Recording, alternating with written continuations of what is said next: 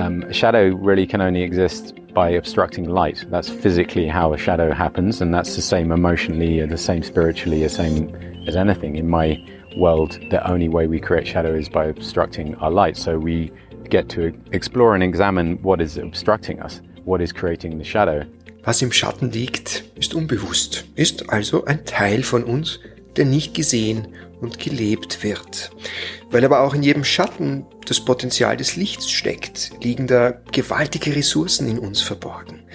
Deshalb ist Schattenarbeit der Weg, ganz zu werden, der Weg nach Hause, also die bewusste Auseinandersetzung mit den unbewussten Anteilen in uns, nicht nur ein wesentlicher Teil meiner Coachingarbeit, sondern auch ein ganz zentrales Thema im heutigen Podcast-Interview mit Tom Slater, mit dem ich dir einen weiteren meiner Wegbegleiter vorstelle, die ich in Bali kennen und schätzen gelernt habe. Herzlich willkommen zu 1000 First Steps, deinem Podcast für das Größte in dir. Mein Name ist Jakob Horvath und ich bin Tom im Rahmen eines Retreats begegnet mit dem klingenden Namen Dojo, das er in Bali leitet. Und wenn du mit dem Begriff Dojo ein bisschen vertraut bist, dann weißt du, das ist der Raum, der Space, wo Kampfsportler ihre Künste trainieren. Also da geht's schon mal auch körperlich auch ziemlich hart zur Sache. Und das ist auch beim Dojo Retreat passiert. Also das war durchaus, äh, gab es da Situationen und Momente, wenn du da als Außenstehender dazugekommen wärst, hättest du wahrscheinlich die Polizei gerufen. Das Retreat ist mir zugeflogen.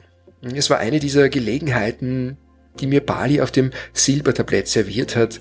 Und es war wirklich ein Geschenk in der Nachbetrachtung, weil als ich davon gelesen habe, bin ich so neugierig geworden, allein schon aufgrund der Energie, die dieses Retreat ausgestrahlt hat. Wo ich noch gar nicht genau wusste, was genau ist das jetzt, was mich da so anzieht.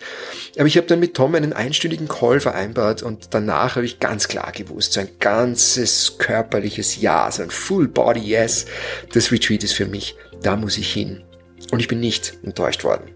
Und Toms ganz spezielle Energie hat da eine ganz wesentliche Rolle gespielt, dass ich das schon im Vorfeld so gespürt habe. Du wirst im Rahmen des Interviews jetzt gleich merken, was ich meine. Wir gehen im Interview genauer darauf ein, was das Dojo Retreat so besonders macht, denn tatsächlich habe ich so etwas noch nie zuvor erlebt. Und eines kann ich jetzt, zwei Monate später, eindeutig sagen, die ganze Erfahrung hat auf einer so tiefgründig verkörperten Ebene stattgefunden, dass ich meine wahre, authentische Kraft noch einmal in einer ganz neuen Stärke kennengelernt habe. Und im Interview erfährst du auch, wie du die Essenz dieses Retreats in deinem Alltag, in deinem Leben umsetzen kannst und auch tagtäglich dir selbst näher kommen kannst, ohne dass du dafür auf ein Retreat gehen musst. Tom ist 50 Jahre alt und seine verkörperte Weisheit, seine Teachings und vor allem die Art und Weise, wie er diese Teachings selbst praktiziert und lebt, inspirieren mich sehr. Und ich hoffe dich auch. Wir sprechen über seine schwierige Kindheit und wie Tom die kaputte Beziehung zu seinem Vater liebevoll wiederbelebt hat. Du erfährst auch, wie du deine Schatten durch die Beziehung mit anderen erkennst, insbesondere natürlich in der Beziehung mit deiner Familie und den Menschen, die dir am nächsten stehen. Wie du diese Schatten dann integrierst, sodass du die Ressourcen heben kannst, die dahinter liegen. Außerdem gehen wir tief in der Frage, warum es überhaupt keinen Sinn macht, das Leben meistern zu wollen, sondern wie wir die Kunst erlernen, uns vom Leben meistern zu lassen. Wenn dir 1000 First Steps gefällt, tust du uns einen Riesengefallen, wenn du uns eine 5-Sterne-Bewertung auf iTunes hinterlässt und die Folge mit deinen Freunden teilst. Gerne als Story auf Instagram, als Screenshot, das funktioniert immer besonders gut. Wenn du dann auch den Link noch dazu gibst, können deine Freunde direkt dorthin gehen und die Folge sich anhören. Danke schon mal dafür, dass du uns da unterstützt, den Podcast noch mehr Menschen zugänglich zu machen. Ja, abonniere den Podcast unbedingt, um keine neue Folge zu verpassen. Und schreib mir deine Gedanken zum heutigen Interview sehr gerne auf Instagram at jakob.horvath unter dem Post zur Folge. Außerdem, wichtiges Announcement an dieser Stelle, sind ab Mitte Juni wieder zwei Plätze frei für mein Deep Dive Programm. In der gemeinsamen Coaching-Reise begleite ich dich persönlich und individuell, je nachdem, was deine Themen sind, deine Wünsche, deine gewünschten Outcomes, deine Ziele und wie tief du eintauchen möchtest. Für drei beziehungsweise für sechs Monate. Du lernst dich selbst und deine authentische Wahrheit in einer völlig neuen Tiefe kennen und lieben. Gemeinsam lösen wir alte Konditionierungen und innere Grenzen, die dich da vielleicht noch davon abhalten, endlich für all das loszugehen, was dir wirklich am Herzen liegt. Und zu entdecken, wer du hinter all dem wirklich bist, was du bis jetzt vielleicht geglaubt hast zu sein. Und wenn du da jetzt eine Resonanz spürst und Interesse hast, mehr zu erfahren, dann buch dir einen kostenlosen Discovery Call mit mir unter dem Link in den Show Notes und ich freue mich, dich kennenzulernen. Jetzt wünsche ich dir viel Freude mit Folge 115 und dem Interview mit Tom Slater.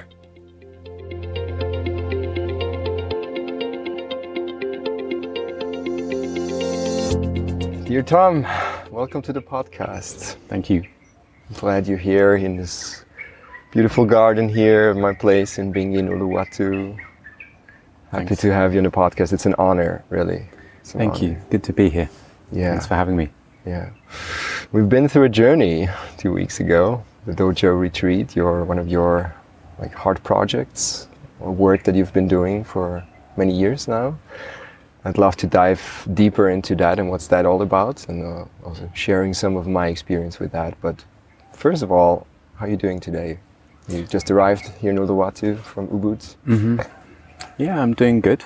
I love Uluwatu. Um, I find it very open and receiving and giving. Um, so Ubud is Ubud. For people that aren't familiar with Ubud, is quite, for me anyway, is quite dense. There's a lot of kind of like, kind of caverny valleys with jungle, and it feels quite like you're being embedded into something. And this feels much more open and.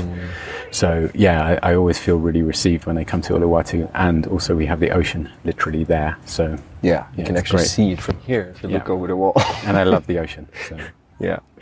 me too. What do you love about the ocean? um, yeah, I just had a long relationship with the ocean. Uh-huh. Um, I was a diver for seven years, so I kind of had.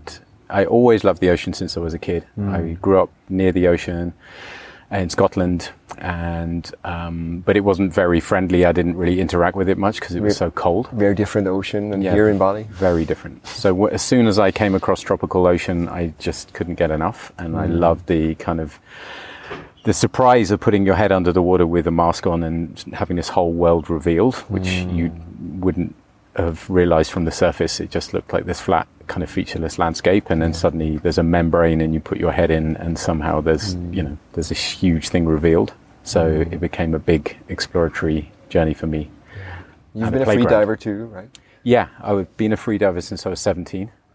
Um, now I'm less trained than I was. In my 20s and 30s, I was kind of mm. training quite a lot for it.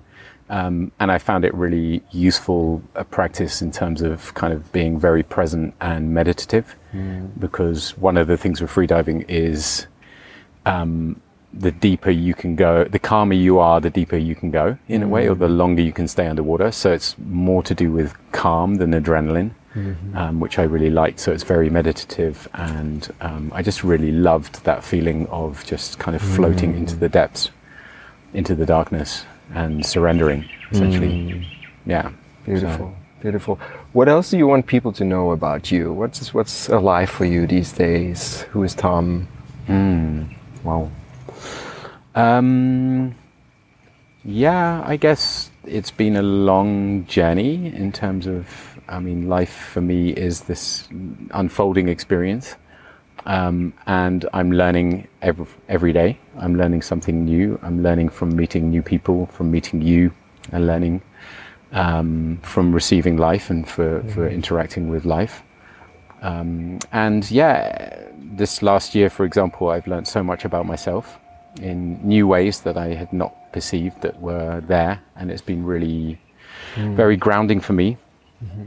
Um, so, from my sense of this experience is that it's it's something I'm kind of like expanding into, and I'll, I'll keep doing so. Um, And I I find a lot of joy in it too. Um, I don't want to take it so seriously as a kind of like I need to cling on to something and identify so much with that. It's it feels more it not not necessarily orientating around happiness or joy, but at least experiencing it lightly and um, kind of allowing it to to unfold. I remember you saying in the retreat, actually, happiness doesn't interest me. Mm. That stuck with me. I even put it in my notes Mm. as a quote of Tom Slater. I was like, that's interesting. Yeah. Why? Why not? Well, it's not that I'm anti-happiness or against happiness. I think happiness has a beautiful place, as Yeah. as does joy, as do many things. Mm-hmm. Um, you know, ecstasy and so on, and also, you know, things that we would seem or seem unfavorable to us, also have equal place at the table. And for me, it's about like just allowing what's there and not kind of favoring and clinging on to something and orientating ourselves around happiness, for example. Like, I really just want to be happy because it's favorable to me.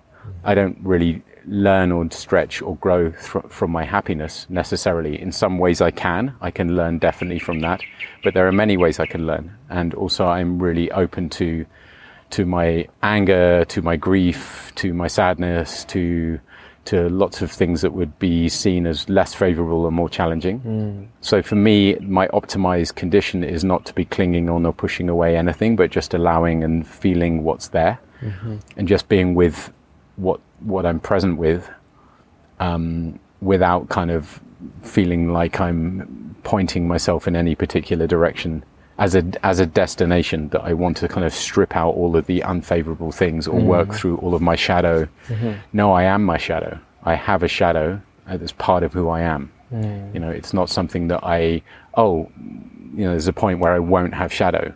There's a constant unfolding of my of my shadow, of my blind spots, of my truth, and So- it feels more holistic that way for me as a way of being. Right. So let's dive just into that shadow work, which is part of your work, what you're doing with your coaching clients, and also it has been a, like has uh, been a huge part of the dojo retreat. I feel like getting in touch with those parts of yourself that you have suppressed for a long, long time in your life for whatever reason, and we might want to go into that deeper to um, give a clearer understanding, maybe what that could look like. Actually, you know, when unconscious uh, stuff is is actually at work every single day in our lives, and we just don't know what it is because we have not done this kind of work. So, what's a shadow? Well, a shadow is anything that has not been fully expressed, for for example. Um, but there are many different ways of approaching shadow. You have conscious and unconscious shadow as well. So you would have potentially, you know, shadow can also be something that would potentially be seen as positive, something that would essentially be a way of calling you into a greater aspect of yourself or interacting mm. with life that mm-hmm. you're holding back because mm. you're afraid of success, for example, or that what would it mean if I fully step forward and fully kind of lived into my potential. So we can have shadow around potential too, but it's anything that's unrealized. And we can have unconscious shadow and we can have conscious shadow. So unconscious shadow is things that we've suppressed from an early age mm. and we put into a kind of dark pocket in our being that we're not fully aware of that are kind is kind of running the show. So it's kind of like a low level hum, anything up to something quite acute. Um, but if we don't, if we're unaware of it, then we're unaware of how it can um, essentially, you know, use us, run us, um, influence us, manipulate us to a degree. but if the more we become aware of it, the more we can kind of befriend our shadows. Then, in my sense, we can still have shadows, but we can be much more conscious about them. We can be much more aware of like these are part, aspects of me that I, you know, we don't necessarily reveal all of ourselves by any degree with somebody else. So it's um, a- about how much we actually have agency over what we share and how we share it with people. Um, so a shadow, unconscious shadow, would be something that we just aren't aware of, um, and often it it's dictating our behavior, and that can lead to all sorts of things that can potentially lead to, you know, dissonance in our relationships and uncertainty and um, things like that, which you know we can feel things are happening to us when actually there's some truth in that we have a lot of skin in the game around the choices we make and the things that we um, get involved with or how we respond to things or react to things that can often come from shadow. So a good example of shadow for a lot of people is anger. Um, a lot of people have a very suppressed um, field around their anger. Um, and the reason why that is, is because for many people when they were younger, they were told that they shouldn't be angry. So something came up when you were four or five years old. Right. You expressed anger in some way. Um, maybe you had a tantrum or something, and it was seen as oppositional to your parents' will. So your parents were trying to do something, and it wasn't a good situation for you to do that, or they just felt it was very oppositional. Mm-hmm. So they told you never to do that. Like that's not you're not acceptable like that. This is not allowed. You don't behave like that. Stop it. Mm. And if that's strong enough, if that's a strong enough energy, then the person will clamp down on that particular thing, that aspect of themselves. And anger has a place in the world. It's it's needed. It's power. It's life force, etc. And so then we clamp it down on it, and it becomes a kind of shadowy aspect of ourselves that we don't really have any maturity over because we we contract the power or that expression at the age in which it's um, was shut down. So normally it can be between four and eight years old, and then we carry it through our lives as a suppressed form, but it still comes out. It still leaks out in reaction, especially in intimate relationships or when we're triggered or something. Something on the outside of us will instigate something where we Yeah. we get angry and we react, and then again we're reminded of that it's actually unfavorable because first of all the response probably is not positive to mm-hmm. our anger. Mm. And secondly a lot of shame will come up because we're told that actually it's a bad part of us. It's an unacceptable bad part of us mm-hmm. which is totally incorrect you know it's, it's a story that we've held a lot of our lives and we've identified then in that i'm a nice guy i'm the peaceful person i don't get angry you know um, yeah So what's the potential there when you build a more healthy relationship to your anger and release the bullshit that we've been told what anger is or what it is not and what is acceptable about it? When we stay with that example of anger, because I feel like it's something that many people can relate to. Yeah. Um, way more life force, way more capacity to be able to show up with our power, with power in general, um, with our own sense of our own relationship to power, that we demystify this idea about power being something negative, um, that it's somehow tied in with the egoic expression. And that is actually needed in the world. We need we need power. We need also need anger at certain points. We need people to be able to stand for something um, and stand in something rather than against something to a degree. Also, having good boundaries, being able to say no, um, and being able to stand up for ourselves um, is really important too. So, if we don't have that capacity to be able to say no, for example, which because no becomes a fearful proposition because it can be in resistance to other people and we're afraid of rejection.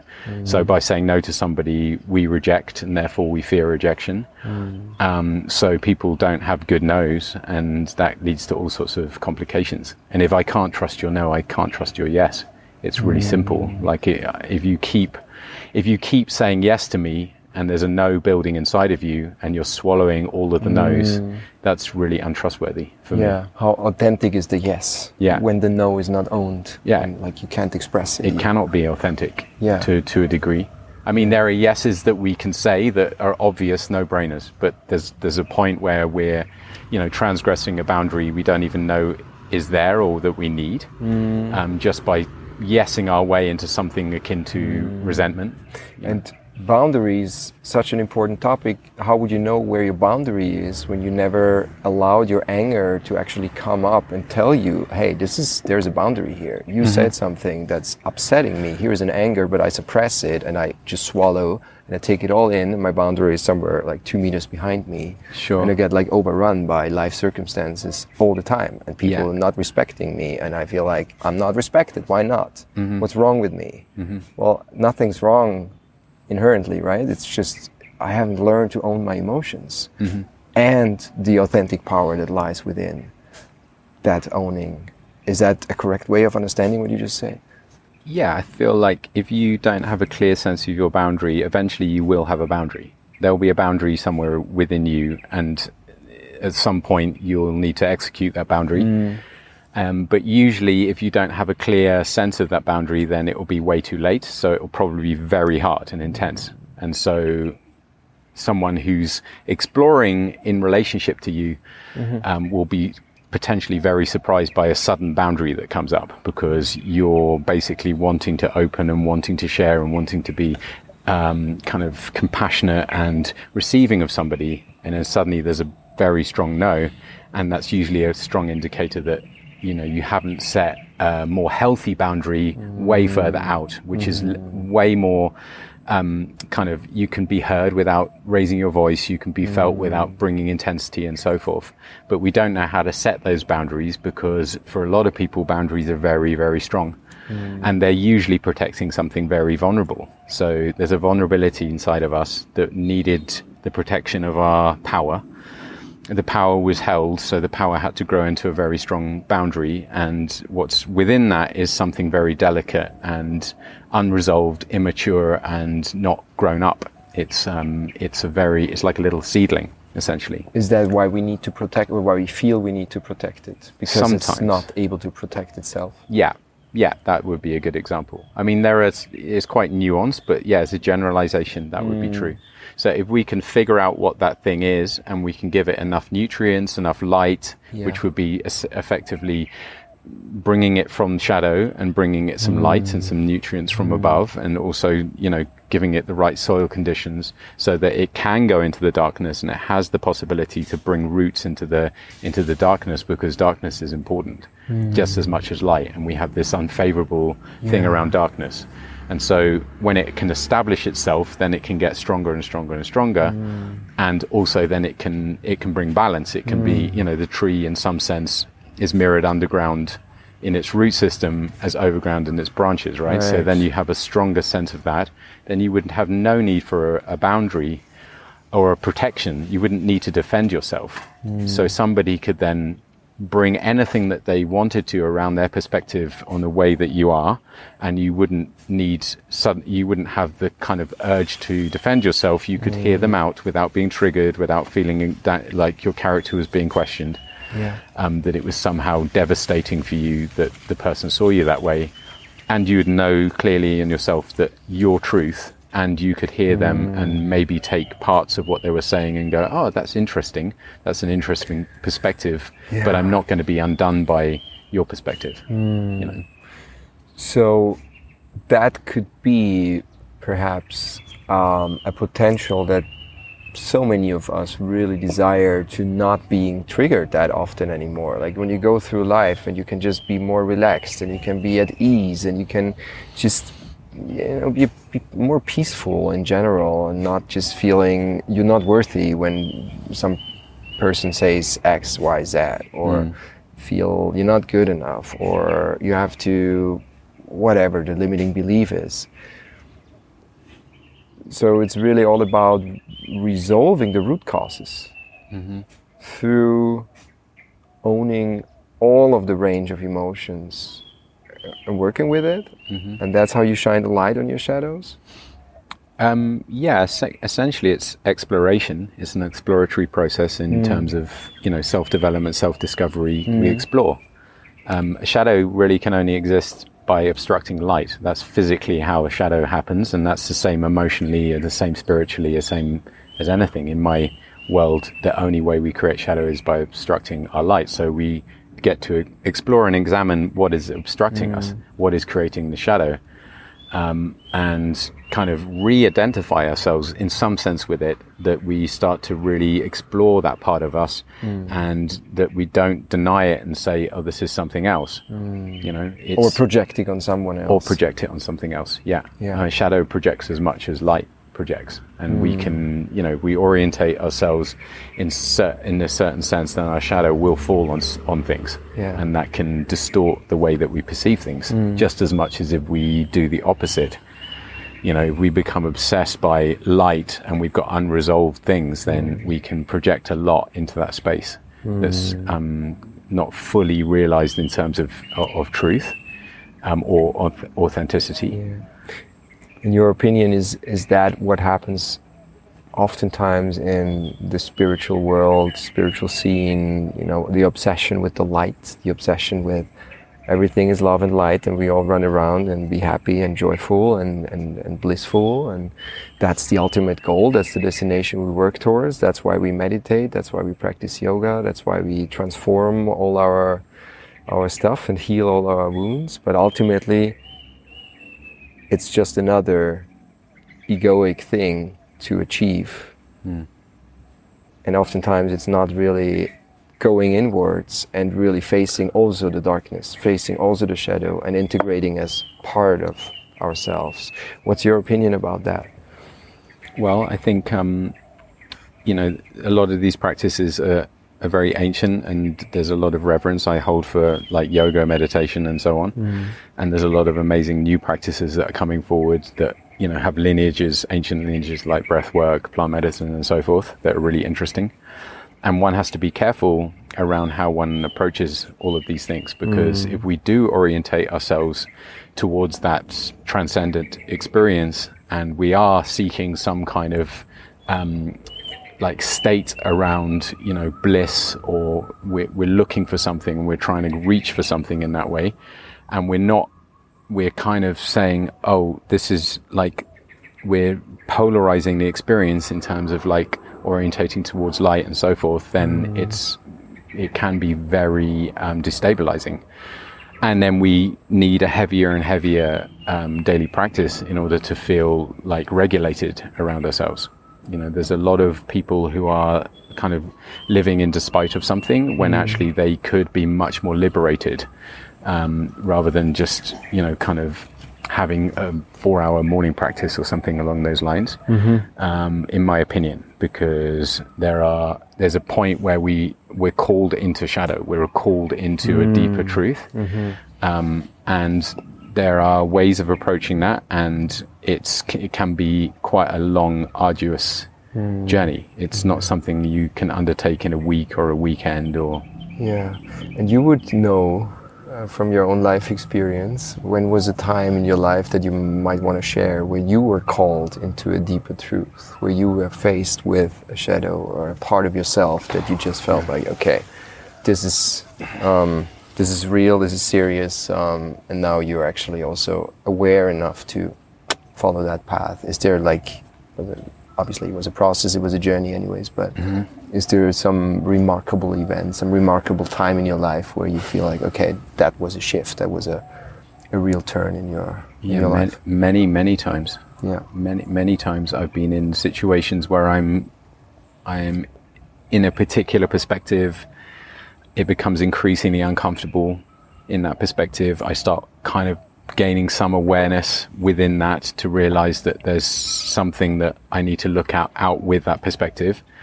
Um, and I start to get stretched and I get edgy because there's an edge. I don't feel comfortable and therefore there's something there that's pulling me into something beyond my own zone of like expertise or you know where I feel like I'm I know what's going on. It's like a not knowing. For example, when was the time in your life where you had that Many, I mean, this even this year, I've been I've been into in a situation this year where I, I didn't re- like I knew that there was something in the kind of early formative years of my life that was to to a degree um, kind of prescribing an experience around safety in relationship, inti- intimate partnership, where there were certain conditions under which I felt unsafe, um, and that I didn't really know why until maybe a year ago, where my mother revealed to me that as a baby,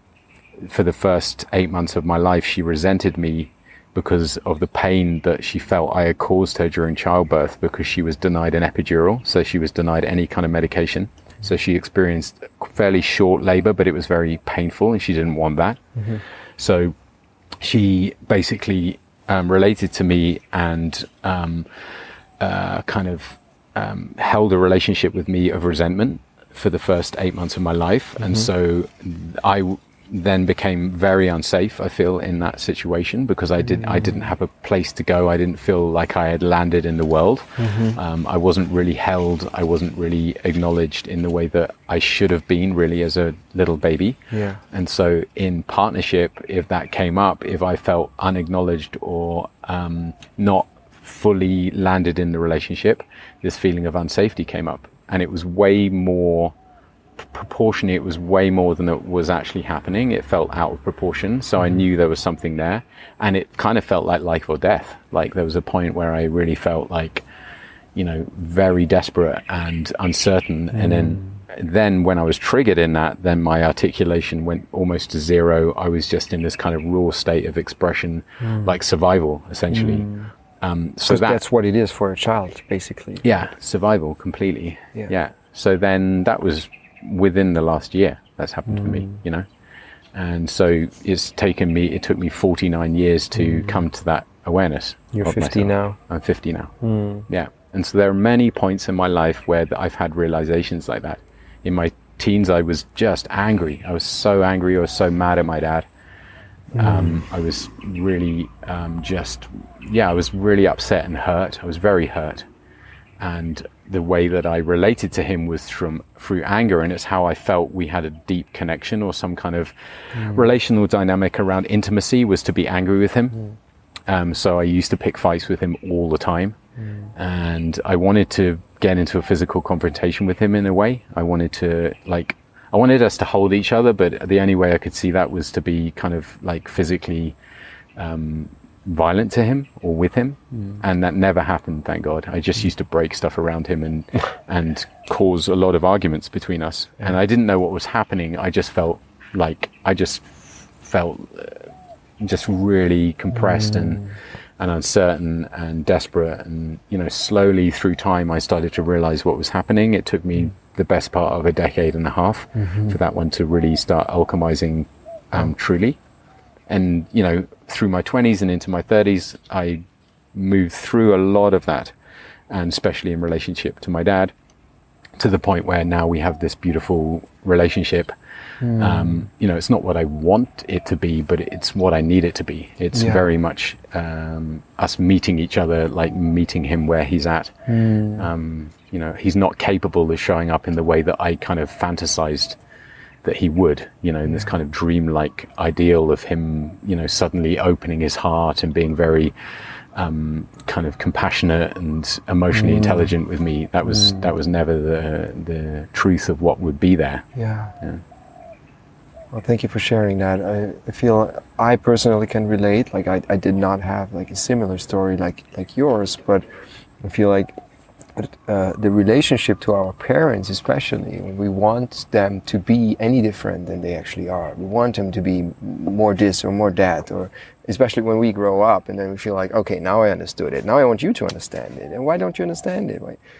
Uh, and yet from having healed and i feel it was a deep healing that took place also in the relationship with with my past the relationship with my parents became like such a beautiful deep connection a friendship like connection that i'm so grateful for now and i can relate to what you just shared and i think many people can. Mm, even if they are at the moment still in that position of where there's resentment or resistance or anger or, or some unresolved stuff from the childhood even maybe. What was your what has helped you uh, to re-establish that connection to your dad or what could be a recommendation and advice perhaps that you could give if if there is still unresolved issues with parents and how to through working on yourself and mm-hmm. becoming more aware of what's going on inside of you how could you invite your parents maybe maybe invi- invitation is the good word because mm. not changing them but inviting them into the conversation into that process mm-hmm. Well, I think for me the key was um, resolving the relationship in my own body system, um, in my nervous system, in my thinking patterns, in my emotional field, in my heart, um, in my energetic field with my parents. So for me, that's a process of individuation, which essentially is um, like, yeah, essentially it's a process of re- resolving the unresolved. So a lot of people have very unresolved issues with their mother and their father, and mm. they will try and resolve them through relationship. So we we're quite often orientating ourselves to partners that remind us of one of our parents in a way that's not resolved, so that we get to Unconsciously. Yeah. So we get to play that pattern out with a partner, and we try and resolve it through relationship, and it becomes very sticky. Which does So- not work, right?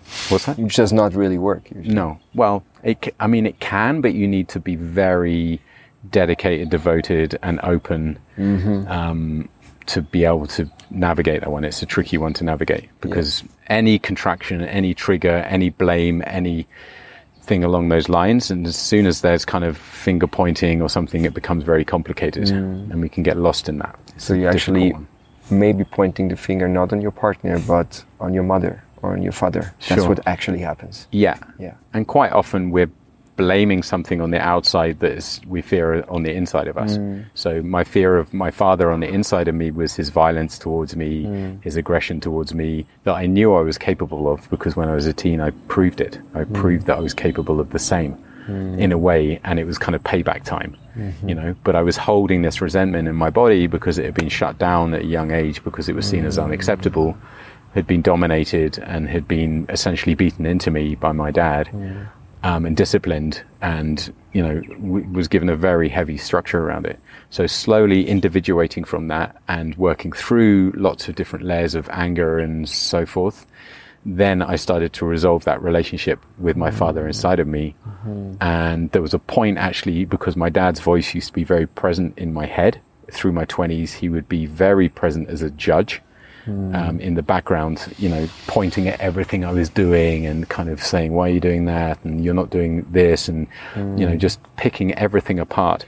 And there was a point where I realized that it had gone that that wasn't it wasn't a specific moment where it died it just i took a while to catch up to the fact that it wasn't there anymore Wow. so then i was like oh my god my dad's voice isn't here anymore Wow. and you know i even tried to usher it in kind of like you know go on then give me a comment. And there was nothing. There was just silence.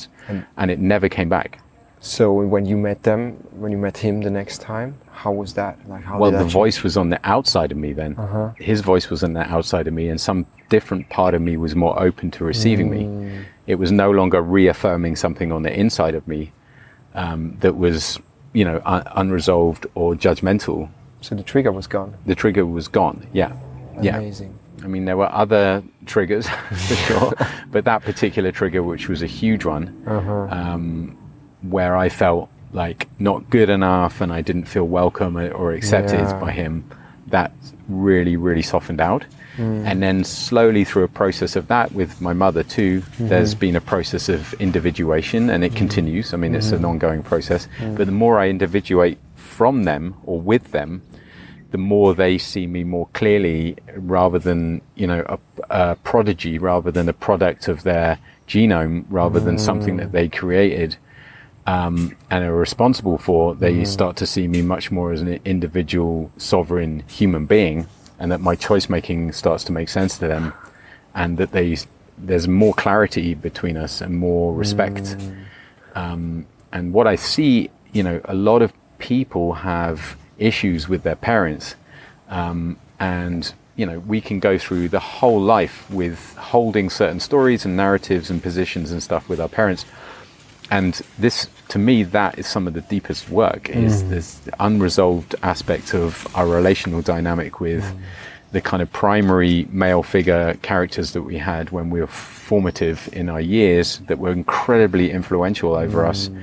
That dictated to a degree that we held as godlike, then human-like, then fallible, which is the kind of journey of the the child essentially. Hmm. Um, that if we can resolve that in ourselves, then we can be beginning the process of, of liberation, which for me is hmm. it's all of this stuff is around liberating ourselves, Yeah. freeing ourselves up from cons- constructs and constraints and very narrow hmm. bandwidths, mm-hmm. because often we're seeing things and hearing things and feeling things through a very narrow frequency, and the more we can open that, the more that aperture um, gets dilated, the more we can feel, the more we can see, the more we can taste, touch, and sense in the world.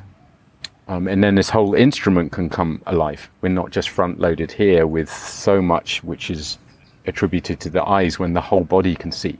The eyes look, the body sees, the whole body, as in the energetic body and everything. Mm. You know, and so that for me is all of this process is around liberating and opening to something mm. and to life, essentially, to allow life in, to let life in. Mm. let life in, open up to life, feel more alive, mm-hmm. have that human experience actually fully, mm-hmm. not just a part of it. Yeah, what is a human experience? You know, this is a big question. We have a certain, again, very, we can have certain constructs and stories and narratives around what it is to be a human being. Like, and what it is to be a functional human being in, you know, a three dimensional reality. Um, it's incredibly complicated. It's incredibly complicated, and a lot of there's a huge amount of unknowns in that. There's a huge amount of possibilities and exploration in that. And for me, yes, there's a possibility and an openness for some transcendent experience for sure, because that's part of our humanity. Is that we're also there's a there's a point to multi multi dimensionality within us, um, and there are many layers to us, and the this is also there's a complexity to that, but the the just the physical nature of our being and the fact that we're in this experience that we don't really fully understand and we constantly try to interpret it and measure it and all of this kind of stuff but it's it always eludes understanding. We can't fully grasp this thing um, to any degree. Um, for me is uh, like is what I'm interfacing with every day every moment of my life is is a combination of um, putting my energy into the world and receiving life and energy from the world into my body, hmm. into my energetic body as well as my physical body. And that was basically the core of the dojo retreat, if you can put it that way. The, the heartbeat of what we did seven days long. And I have tried to explain it to a few friends and family and people who ask me, hey, what have you guys been doing for seven days out there? Hmm. I said, you know, it's really hard to explain. and it's hmm. at some point, if someone shows up and does not know what's going on there, um, he would probably call the police hmm. because it was wild at some point.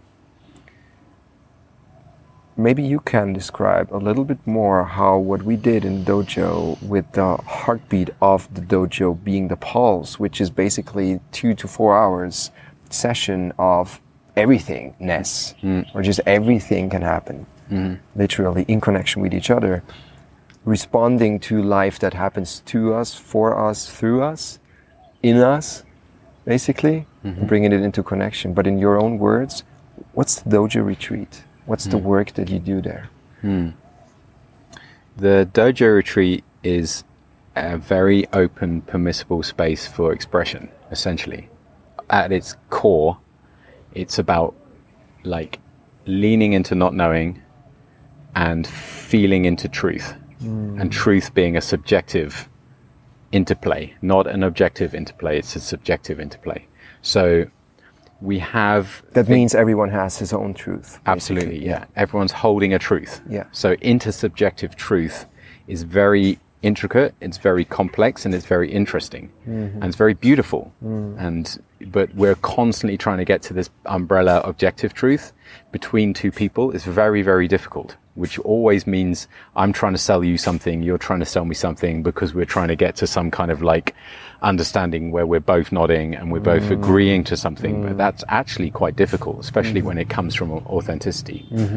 Um, so the dojo basically was um, evolved and designed around liberation. It's not to do with control. It's not to do with controlling your emotions or controlling your mind. No, it's about liberating your mind, liberating your emotions, and it can be messy. It can be messy because we have unschooled, unrealized, immature parts of us that are existing that, you know, we try to channel and we try to coerce into specific practices. Um, but there's a point where we need to be messy. We need to feel it's okay because often they're attached to younger parts of us that didn't get a chance to express and that those parts can feel very abandoned by us, you know, and can feel let go of by us. And there's a point where we need to feel baby rage, for example, like a raging, angry baby emotion, and that that's okay and it can be received on the mm. outside. So the one of the key elements of the work is that everything is brought into connection. Mm-hmm. So essentially, it's giving permission to be able to show up more fully. And by permission, I'm not giving you permission, you're giving yourself permission. And what I mean by that is that we're often schooled, educated, coerced, um, manipulated, talked into, um, you know, parented into a certain way of being that's acceptable, is nice, and is functional within a certain very, very, very na- narrow bandwidth of behavior. And it's it works for society, it works for parents, it works, it works, it works for education, etc. But it, it's to the detriment of everything else. Everything mm-hmm. else is denied because it's a discipline, and a discipline, you know, it works here, but it denies everything else. Mm. So there's a, certain disciplinarian aspect to that, which fends off truth and more authenticity. And so expanding that and being giving us the possibility for a larger expression by feeling the permission of you know there there are a few there are a few rules here but not many. Um, that there's nothing in your way of you know doing whatever saying whatever etc just your own moral compass your own guidance system around y- your own behavior in the way that you show up or you don't show up. So there can become a kind of quandary inside oneself around oh wow i've just all of this construct has been lifted off my mm-hmm. shoulders. I mm-hmm. feel way more free, and yet I feel caged. I feel mm. fucking caged. Mm-hmm. And the body becomes a cage in which we hold certain energies. Mm. So there's a pressure, what I call a pressure differential, which is inside of the body system, energetic system, nervous system, emotional system. There is a pressure, and it's not being allowed to fully breathe, mm. fully express itself. And that can be joy, it can be sexual energy, it can be aggression or power, it can be grief or sadness, it can be many, many things. Or the whole human gamut can be there hmm. because we don't feel fully confident to be ourselves fully because we feel judged or whatever. So in a situation where the, the pressure on the outside of the body can be equalized to that, then there's a possibility for that to open as opposed to the pressure on the outside of the body feeling very constricted. And so it's much easier for us to hold that in our body because it feels like, oh, I can't do that because of this. I can't do that because of her or he or, you know. Yeah. Um, so it, uh, it enables a dilation and a deeper truth to be expressed. And then we just sit in a space and we wait and see what happens because it's very emergent. So nothing is planned, nothing is um, designed in some sense. And I'm responding and I'm inviting everyone to respond in the moment by moment experience of what's happening. Yeah. And then there was this gong, and everyone knew when the gong was rang, things might just go really crazy. And there was this, you could feel this, this, this certain degree of respect towards that gong, towards the pulse, towards, okay, now we're starting. And at some point, I mean, I remember there's a photo even uh, of me really tapping in my full power, thanks to you as well. I mean, what you did for me in this dojo retreat, I'll, I'll never forget that ever again. You and James, obviously the co-facilitator, your dear friend, um, and everyone else who was present, supporting and just being there and triggering the shit out of me at some point. And it was fascinating to see there is an intelligence at work. There is a, a, a greater, some kind of mystery that's unfolding moment by moment by moment. And through being in this container with people who are actually all in, like really committing to that, um, you then start working with what is triggering you. Mm-hmm. Like there sits a woman who cries, and there is a guy who gets triggered by her crying and starts shouting at her. And then there's me, since I was able to really connect to my full power the day before, and I felt, man, you can't do this. I jumped up and I said, stop it. Hmm. And he was big. He was bigger than me. He was strong. He was a guy who I would, you know, not approach on the street and say, hey, stop that. Hmm.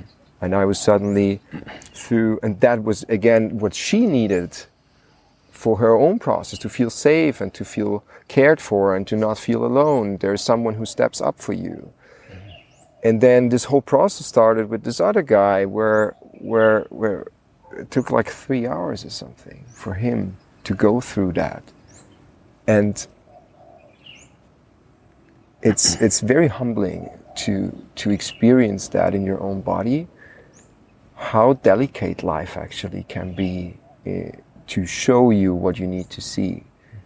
And when then there is some certain degree of commitment to I actually want to see what life wants to show me about myself so that I can be more free, more liberated, more myself, more showing up in the world. I think that's where the magic happens. And that's that was for me maybe a very short description of what this week felt like for me and what I got out of it. And it has been life changing. And I don't use that word lightly, Hmm.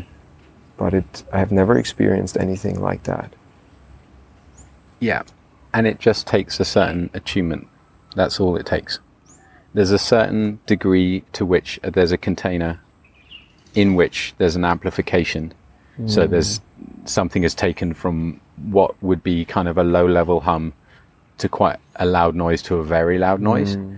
And there's the possibility then to hear it. There's a possibility then to see, feel, and taste and touch it, as opposed to it being ethereal or something that is on a kind of layer of reality that's quite like hmm. mystical almost. It becomes very tangible and very mm-hmm. embodied. So mm-hmm. what's happening there? What's happening there for me is that that's happening all of the time. Mm-hmm. That we just don't give ourselves permission and we're not really attuning to what's happening. Mm-hmm. We're not using certain facets of our capacity in everyday life. And the main thing that we're doing is that we're taking ourselves away from um, concluding and knowing stuff because we're all the time knowing stuff. We have mm-hmm. mastery over, we drive a bike, we go to the shop, we make a plan, we make a diary, we make structure, we do all of this stuff, and it impinges the capacity for nature, for what n- is naturally within you, what is naturally around you to work. Hmm. And as soon as we start removing that and opening a different possibility, which is the ultimate possibility field, which is not knowing, and leaning into the not knowing, which is an edge, it's always an edge in the not knowing, then what we might call magic happens. What mm. what is called magic is essentially something we do not understand. Mm. As soon as we understand something, it no longer has that same quality of magic. It has a different quality of magic. It's something that we can put in our lexicon of things that we can mm. use in life as tools, which are inherently are magic. But as soon as we start disidentifying to what we know and leaning into what we don't know, that's, in my experience, what happens. Nature starts to work mm. and something else can be felt that's larger than us, that's greater than us, that is holding all of us, that we're all imbued in, we all have a part of, and yet it's there's something that's at play that is beyond us. And for me, that is is nature. Essentially, mm. you can call it the divine, God, mm. nature, whatever you want, source. It's a powerful, powerful energy, but it requires a certain bow. It requires a certain humility around not knowing. And there are many times in that space I have no idea what's going on, and that's the perfect place to be in because it invites my curiosity and it invites the possibility. Hmm. It gives a certain openness to something. So, for someone listening and feeling resonance, but you know, attending the dojo retreat is might be a, a big leap for someone who has never been in touch with this kind of work, or maybe Bali is too far away to to travel to. The next one is beginning of July in Bali. Yeah. Um, but what could people apply some of the principles? Because you said like it's happening all the time, every moment of our life. Life is happening basically through us, around us, in us. We're in, in, innately part of that. So how can we apply some of those principles into everyday life to become more attuned to our body, to the intelligence that's working in our, in ourselves, um, to then get to the point that you just so so beautifully described before, where you could start to resolve the issues you have with other people inside yourself, get the respect towards yourself, and then get the respect from the outside world. Get tap into your own power and your potential, and then be seen as someone who is in his power. Um, and all of this of the things, what could be practically applied in everyday life of that? Well, many things. I mean, it's there's a lot of different things that can be used. I mean, simple step is to just become self-aware. What does that mean? There's, you know, there are different kind of angles to that and there are different facets to self-awareness and it again it's nuanced and kind of complex but at the same time the simplicity of it is we get to examine ourselves. That's self-awareness. We get to explore ourselves and we're curious about ourselves.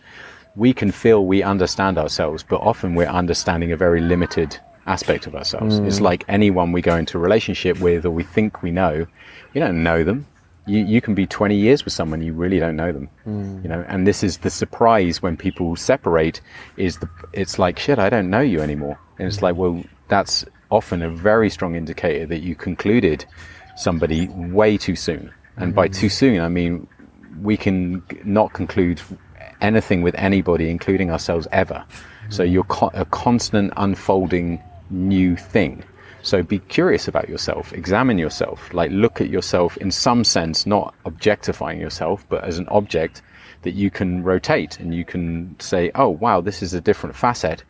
And be curious when something mm-hmm. comes up. Don't go, oh, this is a thing that I don't like about myself. It's like, well, that in itself is something. When there's an edge, when you feel uncomfortable, there's something there for you. And be curious about it. Be gentle with yourself and be curious with yourself in that. Um, and we, you know, in relation to other people, that's really where a lot of things will come up. So mm. there's the kind of attunement to what's happening all around you all of the time. Mm. Um, in the way that we interplay and interface with all of this. And all of this is holding a huge amount of information and metaphor. And again, we're taking very little of it in, really, because we have a particular path and we're not really slowing down, which mm. would be mm. another thing. Just mm. slow down, slow everything down and feel into actually like where is my authenticity? What is my authenticity, first of all? And where is it in relation to somebody? Rather than going into something and then realizing, well, I don't really want to be doing this, or, you know, I'm in, a, in an awkward position, or, you know, I don't really, un- you know, feel confusion or something along those lines. Just slow down. It's really simple, really. When we slow things down, then we get to kind of like get much more um, attuned to the nuance of things. Um, and we can start to kind of like really just start to tease open things that we would would we would have passed easily. It's like going through a landscape in a car as opposed to walking. When you're walking through a landscape, you can feel it, you can smell it, you can touch it, you can pause and examine, and you know there's a huge amount just going on in one particular aspect of any part of nature. You can spend a lot of time with that you know but we we rush past all sorts of things every day and we have to we can't be interested in lots of detail all the time because well we could do yeah. we could get to know something one garden intimately as opposed to oh wow i want to see india and peru and you know mm. just get crazy for the world that's mm. you know having a global sense of things also has a very profound effect on our way of pattern interrupting which would be another one interrupt your own patterns. If you've got a very strong way of doing something, interrupt it and see what happens. So, for example, if you've got a very long and strong morning practice, anyone that I'm coaching who comes to me and says, Yeah, I've got three or four hour morning practice and I have to do it every day. And then I say, Well, what happens when you don't do it? And they say, can say something akin to, Well, I feel off. I feel, you know, I don't feel myself. I don't feel it's a good, it's not a good start to my day. My invitation then is you need to stop your morning practice, or my suggestion is stop your morning practice for at least a month. Don't do it and see what comes up because by doing that, you're placating something that wants to live. There's mm. something that wants to live. It doesn't feel favorable to you. So you're taming something there. Mm. You're coercing something there. You're channeling something there. And so interrupt your own patterns which is the beautiful thing about traveling is we interrupt our patterns. We go to a new country. We're, we're to a certain extent zeroed again around knowledge, language, currency. What's the right price for something? What do, what's good to eat or drink? We're totally reorientating. So we have to titrate in and out of a new experience that gives us this exercise muscle building around appraising ourselves to not knowing mm. essentially. So interrupt your own patterns would be another massive one that people mm. can to do. And it doesn't have to be massive. It's just do something in a different way. You know, if you're heavily into a routine, mm. you know that's it's exactly the same. You're mirroring your neural pathways. Your neural pathways are into a specific routine that makes sense that is very identified, that h- helps you feel safe and comfortable, and mm. it's very convenient because you can articulate it very easily. You don't get tongue tied, you don't get mystified. You've got Google if you get lost. You know, you can look anything. We can farm out mm. our information seeking into our own, you know, computer cyborg device, but just interrupt the pattern of your life, you'll see exactly the same thing. You get probably eating the same thing you like for breakfast and the same way you walk to work or the same things that you do in relationship or the same way that you enjoy having sex or whatever it is. Do something else. Hmm. And in that, you'll start to rejig it. Things will slowly start to rejig. You'll go off, off road. You'll hmm. suddenly be in a not knowing situation Mm. and that enables us to start to stretch ourselves and dilate ourselves and it doesn't feel comfortable at first it can feel threatening even or unsafe mm. and there's a thing uh, Sure. And you've been traveling for a very long time in your life, right? You lived with tribes in Borneo. And Yeah. You have really you know, dived deep into different cultures and countries. And what has what has, has this given you in your life? Um, many things and at the time i didn't realize what it was giving me really mm. i was curious and i wanted to learn directly from my experience. And i didn't realize on a deeper level what i was learning which was facets of not knowing and so on. Um, surrender would be another massive one. Um, but yeah i traveled since i was 17 and then between the age of 20 and 36 pretty much i traveled continuously and was working all over the world and traveling. And I was going in and out of Egypt and India and um, Honduras and Central America and Southeast Asia and I was constantly moving. Also, I was, you know, that was, you know, empowering and also disempowering in many ways because I was running for myself. I wouldn't, you know, as soon as I felt uncomfortable in a situation, I would try and move on and I would try and outwit things. But things, of course, you know, I couldn't run for myself. It's an, an obvious adage, but I learned the hard way.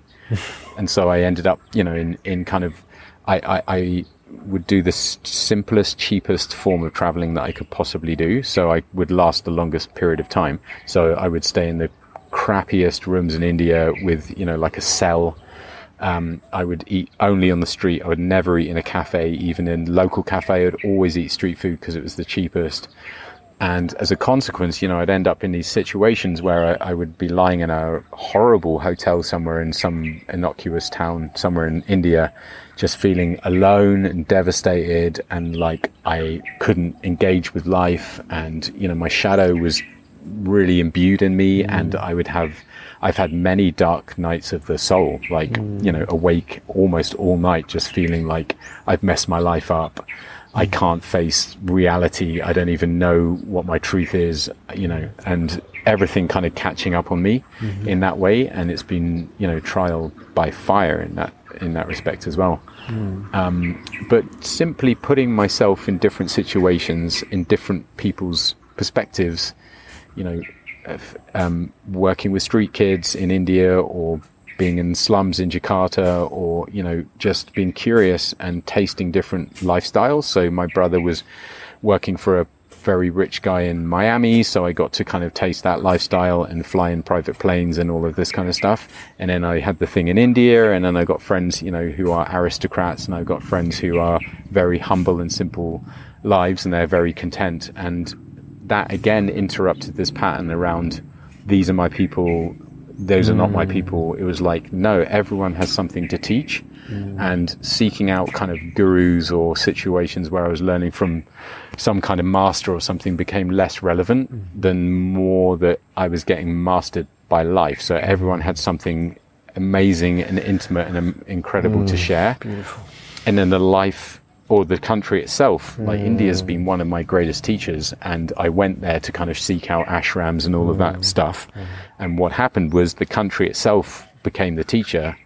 And the more I surrendered into the experience and opened to India as a form, the more I learnt about, you know, um, letting go of things, um, not holding on to, you know, time frames or schedules, um, being able to interface with situations that are very, very confronting. Like a lot of the time you'll be eating and there's a child coming up with no legs, you know, on a little skateboardy thing and pulling at your trouser leg, begging, you know, and then you give maybe you give something to them, and then another one will come, and another one, and another, one and you're soon you're like, wow, you know, if I start giving to everybody that needs it, or I talk to everybody that wants to to have my attention, I'm going to feel drained. Mm. So how do I create right relationship with this without feeling that I'm somehow limiting my experience mm. or defending myself against something that I can't face and at the same time holding a boundary that is intelligent and responsive to what's happening around me.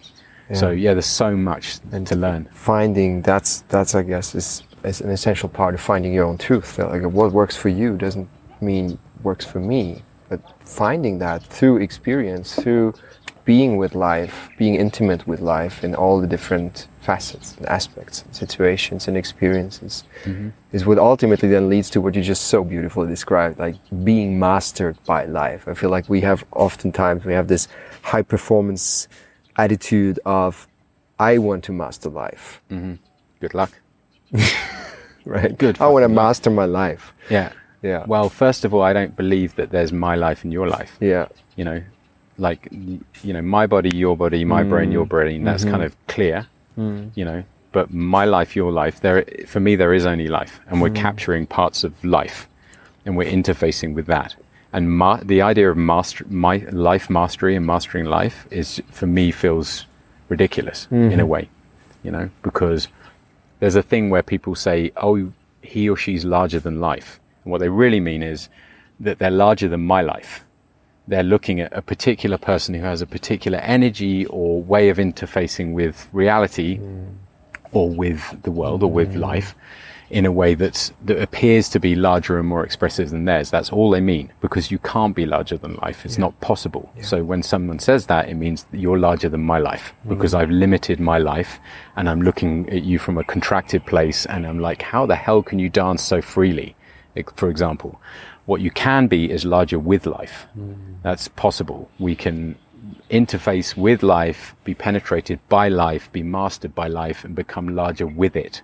Mm. But to master it and become larger than it is not possible. We mm. can't become larger than life. It's it's an impossibility. You know. Yeah.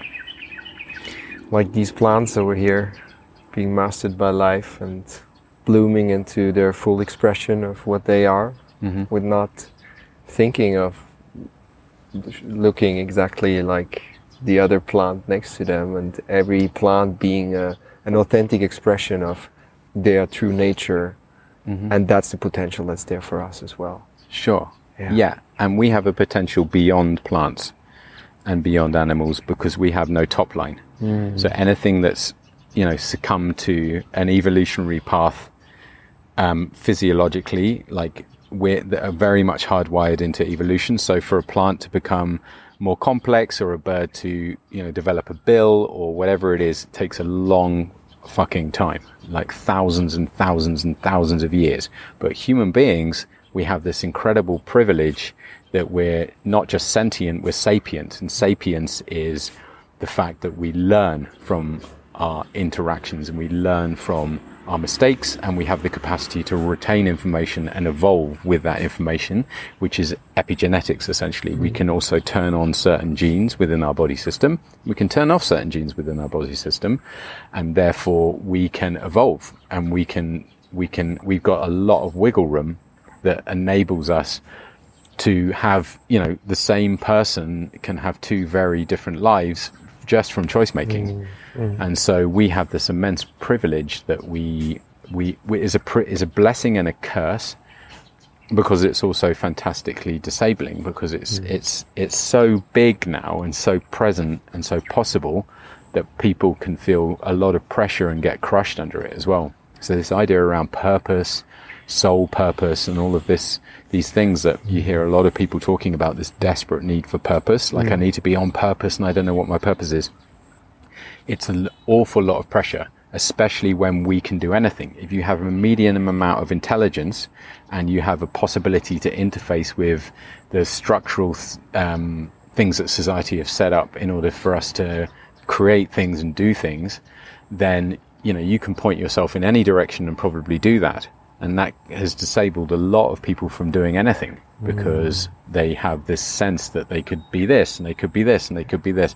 And it becomes a very very difficult thing. It's the same in relationships with you know there's a myriad of people out there a myriad of possibilities. And because we've we've got unlimited choice mm. we tend to you know not stay in a particular relationship very long because as soon as there's a problem or there's some kind of challenge, we can jump ship into another relationship because there's this endless appetite for something new and novelty and all of that kind of stuff. And so it's a blessing in terms of our capacity to learn and it can be a curse.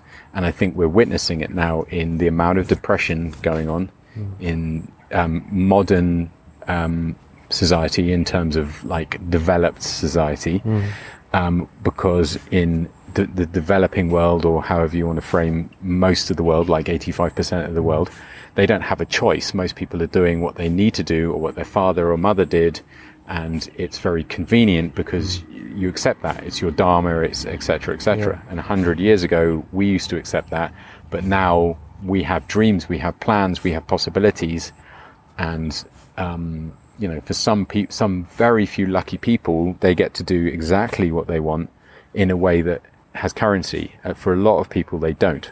They don't get to do that. They they get to actually fold into something that doesn't really fulfill them, to the detriment of a childhood dream that, that remains unrealized. You know, which is a, a tremendous sad, sadness and and um, tr- a tremendous loss. You know, massive loss. And that brings me to, uh, I think, a, a, a nice wrap up of this conversation. What's what's alive for you? What kind of dream is there for you, or vision, or some direction you you'll be taking in the next few years? Is that something that's alive for you, or are you just navigating with the flow and seeing where life takes you? Um, yeah, what's alive for me is to continue this work, and by continuing it, it's not a form, it's not something formulaic. I want to evolve it and change it, and it evolves every time new people come and interface with the work. It it hmm. feeds the work in some sense as an hmm. entity, not that it is an entity in itself, but it's just nature informing itself. So it evolves and changes, and I I hope in ten years it's unrecognizable. It should be. Hmm. Like if I'm doing in any way the right thing it should be unrecognizable and also it's completely open source. So ultimately teachings in to a degree but there's a there's always this notion of um, a capacity to have worked through enough of your own stuff to be functional within the framework of the work. Hmm. So that's one thing around allowing the work to breathe and to be its own thing and to evolve. Hmm. And another massive thing for me is space place geographical space. Hmm. I'm getting older and not tired, but I feel I want to build physical space in order to house this work and, you know, and other work similar to this, like innovative, groundbreaking to a degree, self development, self actualized work where we're working with nature. Um, and I've got a design for that that I'm working on, um, which is like a temple complex of five different experiential spaces um, that will be built maybe in Costa Rica, maybe here. I don't know yet exactly, but that's a massive project for me. Is to have a physical base in order to be able to really empower this work and to have it more Yeah. um, the the energetic of it being kind of like imbued in a space that can hold it as well. So we're not just going into a, a space designed or held by somebody else, and you know, kind of like like passengers kind of riding on that for one for a while. That there's a space specifically de- designed, um, and that it's yeah, it's ready to to kind of amplify what's needed to be amplified. So that's kind of a big project for me. Beautiful. Yeah. And I'm excited to see you there at some point in the future. Yeah. Sure, it was not my last dojo retreat. And I highly recommend it to anyone who's interested in that work and the things you share today. Mm. Thank you so much for. Thank being you. on the podcast. Thank you for sharing. Thank you for having me. Yeah. Yeah, it's been beautiful. Yeah. Thank you for also inviting us, you know, into personal stories and being so upfront and honest and authentic about still being who you are today with all that you've been through and owning that. And that's deeply inspiring to me. Thank you. Thank you. Thank you. Mehr über Tom Slater und das Dojo Retreat erfährst du unter den Links in den Show Notes. Schreib mir auf Instagram at jakob.horvath, was du dir aus der Folge mitnimmst oder gerne auch, wenn du irgendwo vielleicht auch anderer Meinung bist. Ich freue mich über angeregte und konstruktive Diskussionen in den Kommentaren. Teile die Folge mit Menschen, die sie ebenfalls hören sollen. Sehr, sehr, sehr, sehr gerne. Abonniere den Podcast und schreibe uns eine 5-Sterne-Bewertung auf iTunes. Wenn du 1000 First Steps gerne direkt unterstützen möchtest, kannst du mich einmal im Monat umgerechnet auf einen Cappuccino mit Hafermilch einladen und wie das geht, das zeige ich dir auf soulbase.jakobharvard.com. Damit unterstützt du meine Arbeit und hilfst mir dabei, die Software, das technische Equipment und mehr zu finanzieren. Den Link ebenfalls in den Show Notes. Wir hören uns in zwei Wochen wieder, wenn du möchtest. Ich freue mich auf dich. Schön, dass du dabei warst heute und bis bald. Ich wünsche dir eine gute Zeit und nur das Beste. Dein Jakob.